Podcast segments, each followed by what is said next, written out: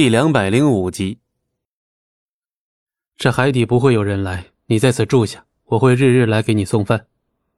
风景寒说完欲离开，素素出言：“我回来不是打算被囚禁的。”素素如今的口气，竟与冷漠的风景寒有几分相似了。风景寒转身面向素素，开口：“明日我会将落银草连同饭菜一起送来给你。”落银草，素素倒是听说过，这种草药只在西边生长，那想必在这极西之处定不会少。只是这落银草剧毒无比，又苦涩至极。不过，既然风景寒要用它来恢复素素的灵力，他也就不多说什么了。他实在想不出风景寒还会加害于他的原因，就信他这最后一次即可。而且，除了此法，他亦不知道如何才能恢复灵力。明日拿来落阴草后，只得生嚼下喉，肝肠寸断之感出现之刻，便是灵力再生之时。日日服下落银草，素素已失去了所有知觉。落银草一下喉，风景寒所说的那种肝肠寸断之感便源源不断的涌了出来，仿若有一千把利刃在同时搜刮着素素的五脏六腑，一刻都不得安宁。然而，风景寒告诉他，这种程度的疼痛感还只是开端。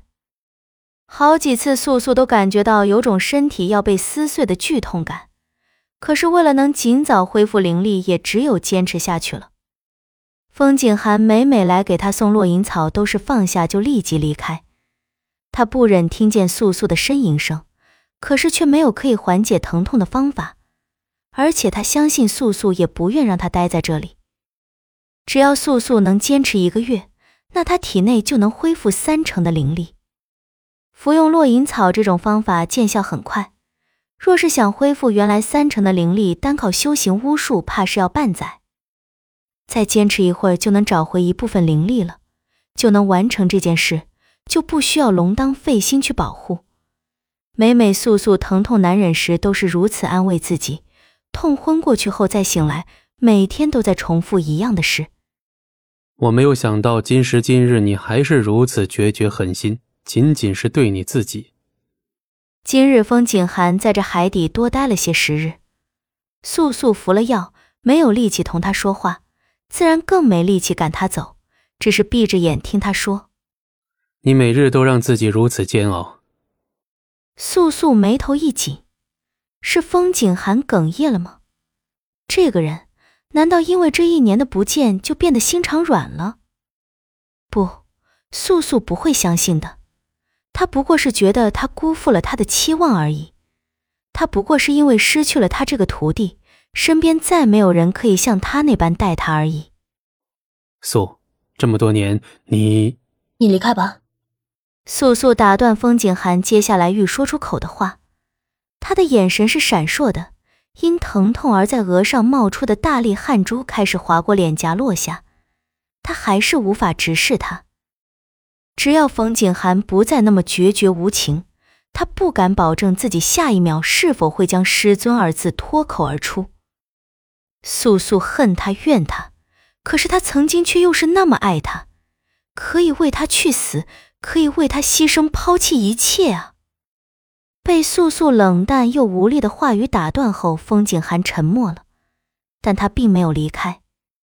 若是风景寒给素素输些内力，那素素就会好受一些，可是这样落银草的功效也会被强行压制下去。风景寒明白的，他不能这样做。那么，素素不禁想：方才他打断了风景寒什么话？他原本想说些什么呢？想说他这么多年辛苦了吗？想说他一直以来都为他做的很好吗？为什么他会觉得如此难过？为什么有种温热的液体就是不受控制的流了下来？不过，素素先前对风景寒冷酷的表现已经切断了他所有的幻想。他以为的不过是素素在受苦受难，他流泪，这一辈子都不会再为他。素素闭着眼，风景寒立在他身旁。不知又过了多久，素素首先开口：“我已经没事了，也会习惯的。”他在暗示风景寒不必守着他，直到他的痛苦结束。本集播讲完毕，感谢您的收听，我们精彩继续。